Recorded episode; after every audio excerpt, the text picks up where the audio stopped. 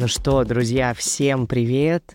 Вы в моем подкасте «Голос шамана». Меня зовут Роман Шаман, Роман Доронин. Я рад вас здесь приветствовать. Я уж не знаю, знакомы мы с вами или еще не знакомы, общались мы где-то, виделись или знаем друг друга только по социальным сетям. Я рад вас приветствовать в моем подкасте, и это будет один из, э, наверное, моих откровеннейших подкастов. Честно говоря, я долго думал, записывать его или нет. Ну, как долго, да? В моих масштабах долго это было порядка нескольких часов от моего психолога до момента, когда я решил записать этот подкаст. Не знаю, через сколько я его выложу и выложу ли вообще, потому что хочется, конечно, устроить такой шаманский стриптиз. Потому что, конечно же, когда что-то происходит, я не знаю, ломаются ноги, происходят какие-то заболевания у людей, которые занимаются саморазвитием, к нам э, сильно как будто больше взглядов э, и вопросов, чем к обычным людям. Я на эту тему даже рилс записал про то, сколько вопросов в мою сторону посыпалось в тот момент, когда я сообщил своему окружению, своим людям, да и в блоге я тоже сообщил о том, что э, у меня проблемы с коленями. И в этот момент, конечно же, каких же вариантов только я не услышал, и про то, что это история про мой род, и про то, что я не хочу куда-то идти, и про то, что нужно поговорить со своей болезнью. Ну, в общем, очень много всего произошло, и сегодня в этом подкасте мне, наверное, хочется выгрузить все то, что происходит у меня сейчас а, внутри меня относительно моих вопросов с коленями, а, выгрузить, что происходит на уровне психологическом, и, конечно же, я затрону те глубинные части себя, которые, ну, обычно, в обычной жизни, скажем так, я их не открываю. И о том, о чем я буду говорить в этом подкасте, а, на данный момент знаю только я, и то недавно, по секрету скажу вам, потому что э, второй человек, который об этом знает, это мой психолог. Моему психологу хочу передать привет. Спасибо за огромную, классную э, кучу инсайтов, за классную сессию. Ну и, собственно, давайте пойдем по порядку, что же у меня происходит и э, про что для меня история сломанных менисков, порванных связок и невозможности ходить пока без костылей. Итак, чуть-чуть предыстории вообще о моих ногах. Э, первый раз я сломал свои ноги, э, будучи в Таиланде 4 года назад, перед тем, как мы с друзьями начинали встречать Новый год 30 декабря. Представляете, да, что это такое? Э, я ломаю ноги, ногу, после того, как еду на байке и, э, ну, теряю равновесие. Там никакой опасной ситуации не было, но достаточно знатно, если я сломал ногу, что мне делают операцию и вставляют туда титан. Второй раз я оказываюсь на костылях а, ровно через полтора года после этой ситуации, даже, по-моему, почти уже через два года после этой ситуации, потому что я решаю извлечь титан из ноги и, собственно, жить без титана в своем теле. Мне так оказалось это сильно комфортней и сильно безопаснее. Дело в том, что титан натирал мне чуть-чуть на коленный сустав, и это было не очень приятно, поэтому я э, выбрал путь удаления титана, хотя я знаю, что я мог всю жизнь с ним проходить, и ничего страшного вроде бы как не было. А, следующий раз, когда у меня происходит э, беда с ногой, это год назад я сломал ногу уже в Турции. Э, банально очень упал, очнулся гипс.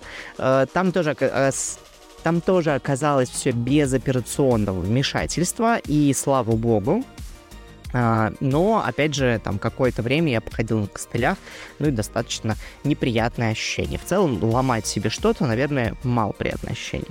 Ну и вот э, в этот раз, месяц назад, я подворачиваю ногу в Стамбуле, спускаясь по лестнице, и После этого я не узнаю, что у меня оказывается а, порванные мениски, хотя делаю снимки, иду к врачу, но а, не забираю результаты снимков, не забираю результаты МРТ. И вот месяц я экспериментирую с разными видами спорта, и благодаря чему, видимо, успешно а, дорываю а, мениски и рву м- связки крестовидные, по-моему, как так они называются.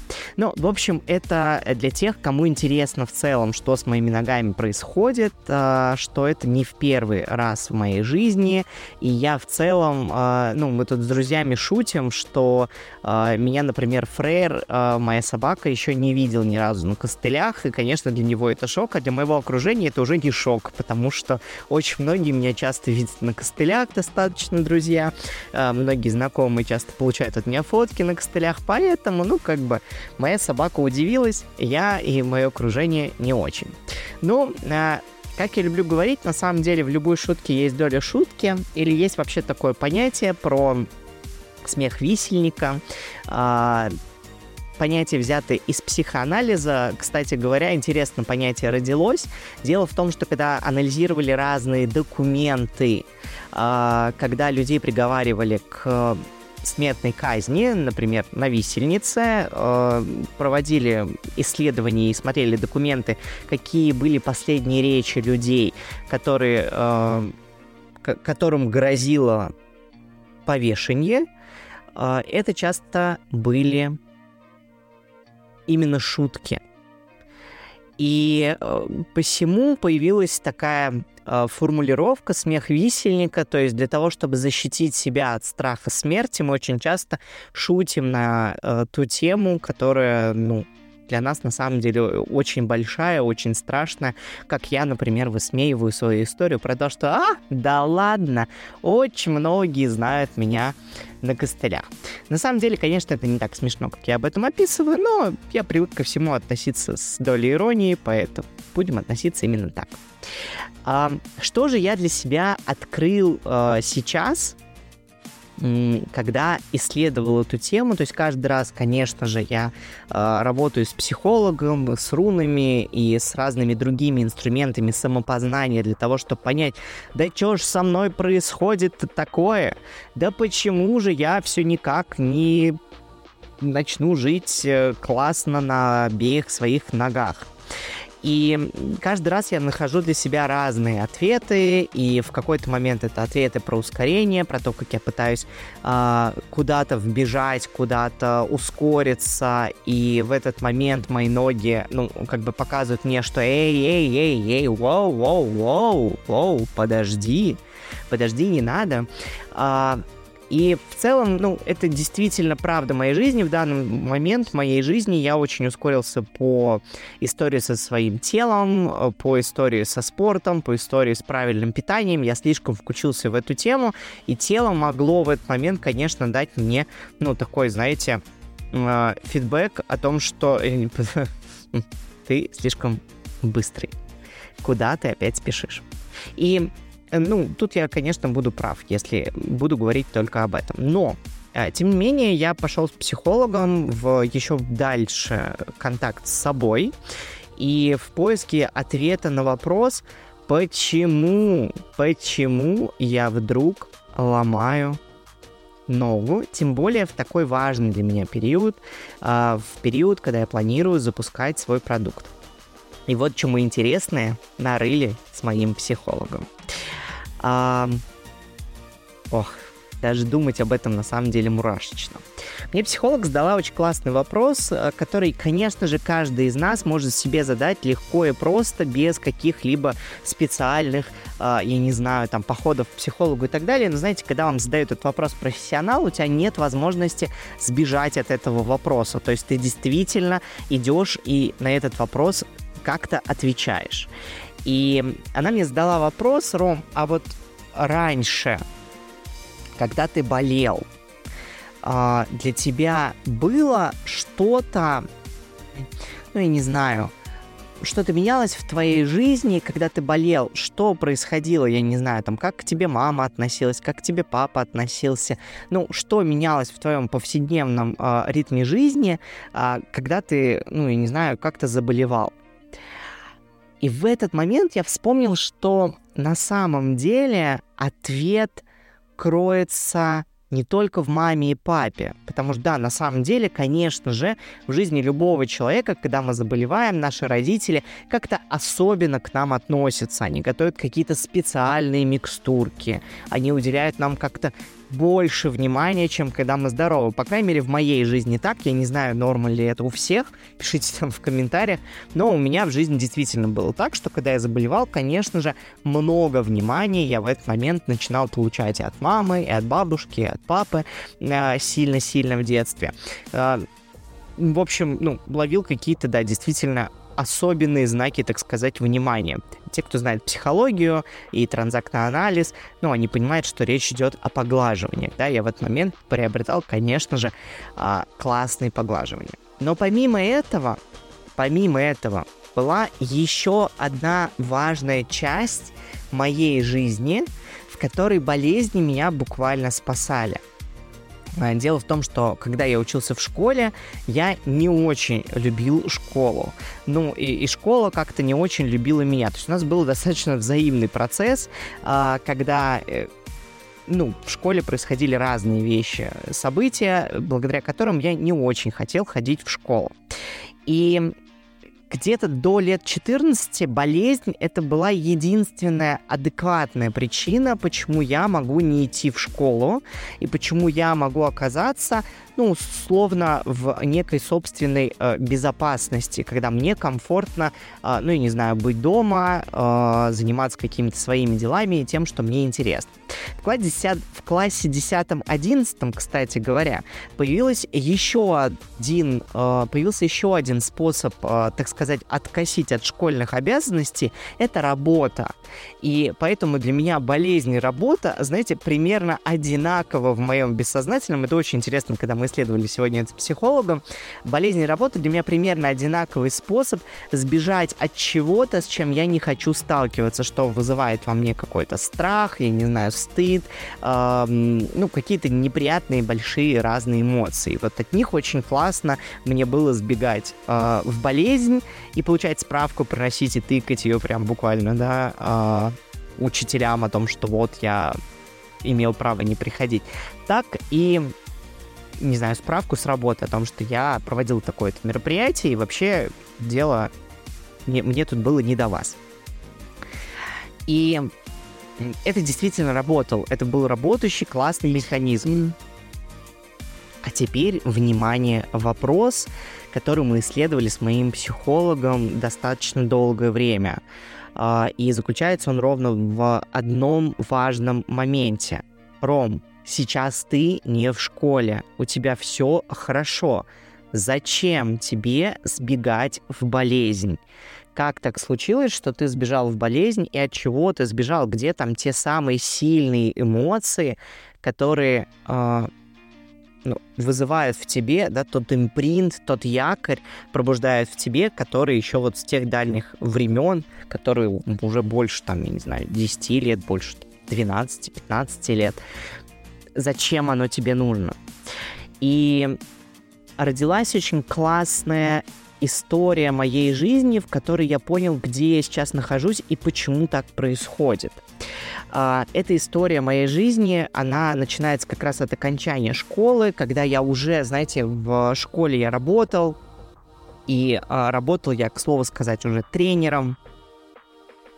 Я в 16 лет провел свой первый тренинг, и, соответственно, дальше я там, ну, работал психологом, э, вел какие-то кружки, какие-то занятия, и я все время был с людьми.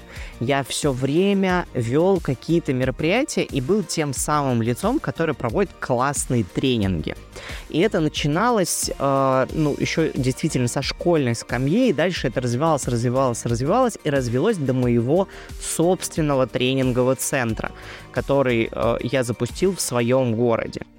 Но э, дальше я столкнулся в какой-то момент, знаете, с таким потолком, ну, что вот я классный, меня действительно знают многие люди, ко мне действительно приходят за какими-то советами, какого бы возраста я не был, да, мне тогда было-то там 20 лет, условно.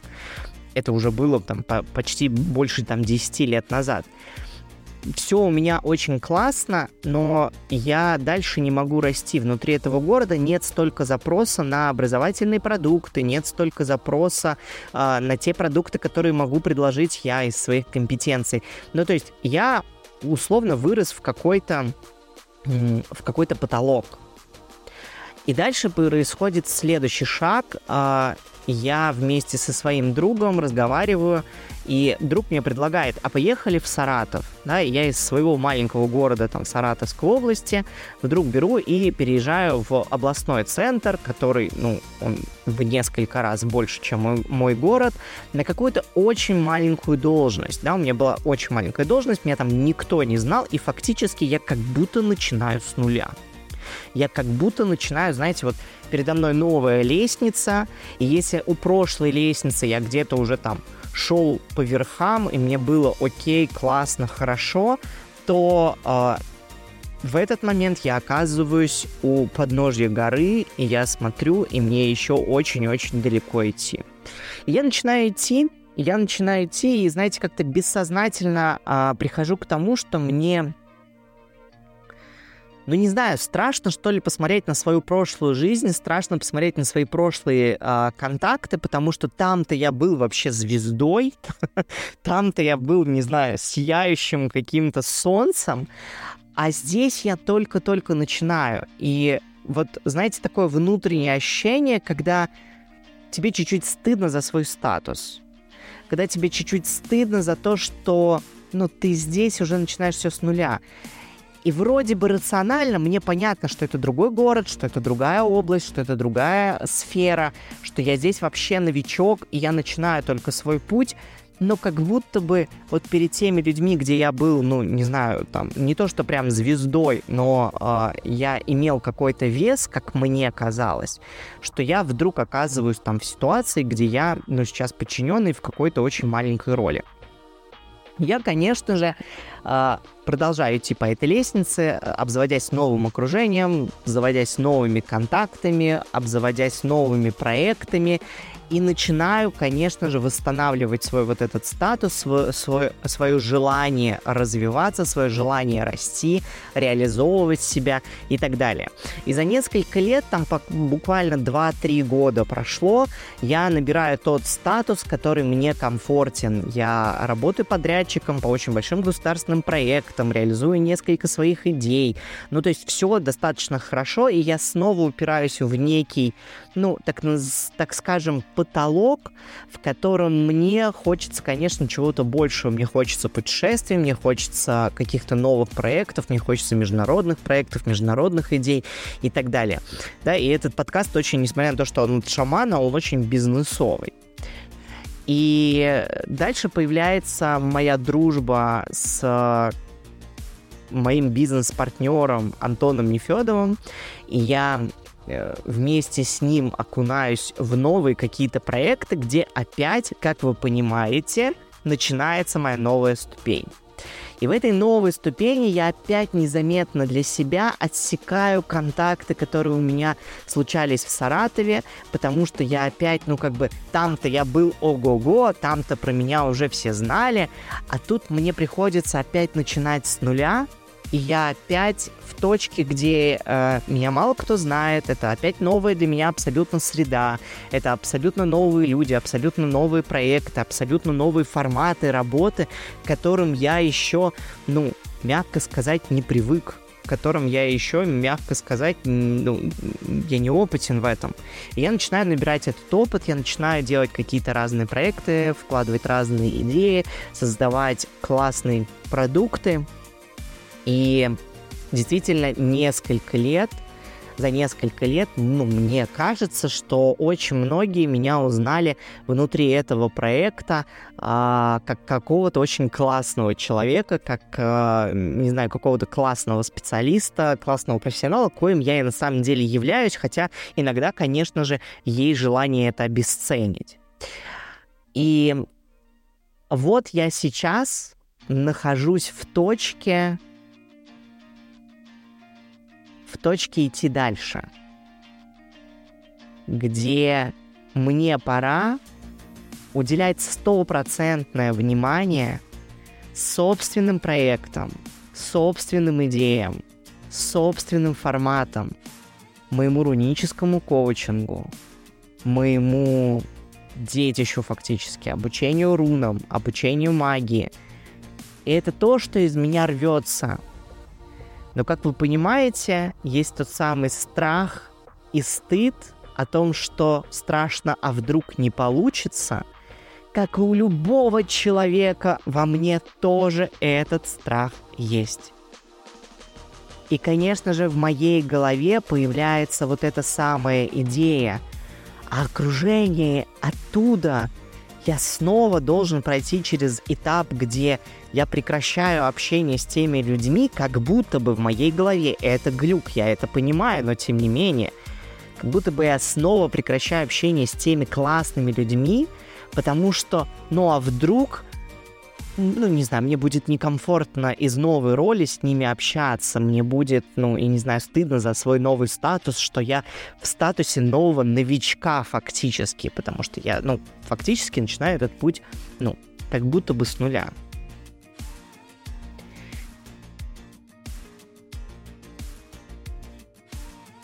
И снова эти страх и стыд. И сегодня на консультации, когда мы общаемся с моим психологом, я вдруг начинаю видеть, и не то, что, знаете, как в лекционном формате, когда ты слушаешь какие-то классные вебинары умных людей, какие-то классные подкасты, а действительно на своей шкуре я начинаю ощущать, что подождите, подождите, а что значит я начинаю с нуля? Я каждый раз опыт из прошлого забираю с собой в новые эти ступеньки. Я каждый раз вспоминаю все те ресурсы, которым я обучался, каким-то упражнениям тренинговым, каким-то форматом работы, управлению проектами, работе с командой. Я каждый раз это накапливал и переносил из одного своего уровня вот этих ступенек в другой, в новый – то есть это уже не с нуля. И второе, второе, что приходит, это про то, как хочется посмотреть на людей вокруг, и вот этот вот стыд, знаете, как будто, ну там-то люди крутые у меня остаются, а я начинаю с нуля, как будто я менее крутой, чем они. Но на самом деле вот тут я сейчас наконец-то могу признать, что у меня есть моя точка А, и я иду к своей точке Б, не к тому, чтобы, не знаю, э, играть на перегонки со своими коллегами, с кем э, мы раньше работали. Я не иду ориентироваться на них, я иду ориентироваться в первую очередь на себя. Я хочу сделать такой классный продукт, который понравится людям, которым, который понравится мне и который даст действительно классные твердые результаты в области здоровья, в области взаимоотношений с другими людьми, в области денег, в области счастья. Потому что я знаю, что руны это действительно про счастье.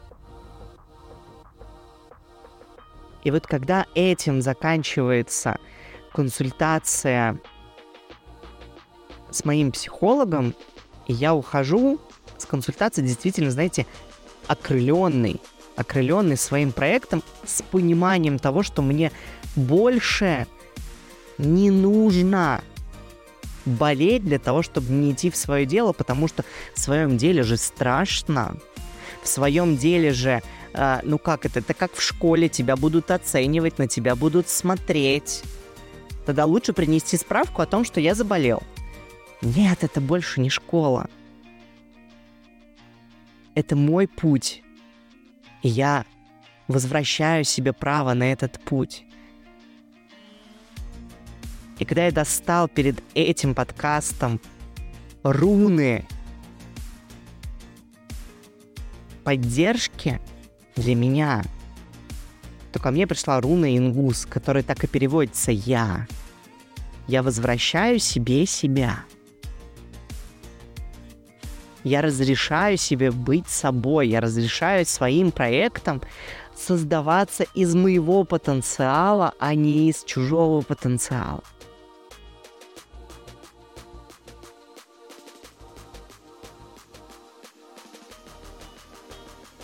И мне очень вдохновленно хочется сказать самому себе, Рум, пора. И если, друзья, вы еще сомневаетесь о том, чтобы взять какой-то свой проект, и что-то, да, знаете, там вас останавливает, как будто, возможно, этот подкаст для вас. А возможно, этот подкаст для вас, потому что вы теперь знаете еще меня, еще одну грань моей личности, и вам хочется пойти со мной дальше в исследовании рун, магии, шаманизма. И ровно про это очень скоро я объявлю даты нового продукта. Я не буду его переносить из-за этой справки. Я теперь могу делать свое дело окрыленный, несмотря ни на что. Ресурсно, классно для себя. В общем, меня очень мурашит. Спасибо, что вы со мной, спасибо, что вы послушали этот мой монолог. А, я вообще э, раньше, знаете, думал, а как вообще без медитации записывать какие-то длинные подкасты, ну типа там на 20 минут, о чем там говорить? Если сказал А, Б, В, дальше пошли в практику. Понял теперь, как это делать.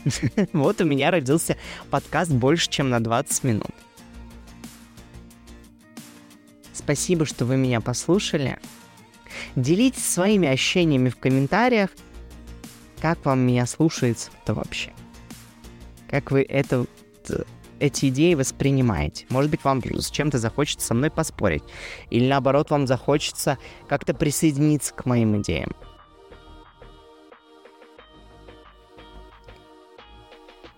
Ну а мне пора.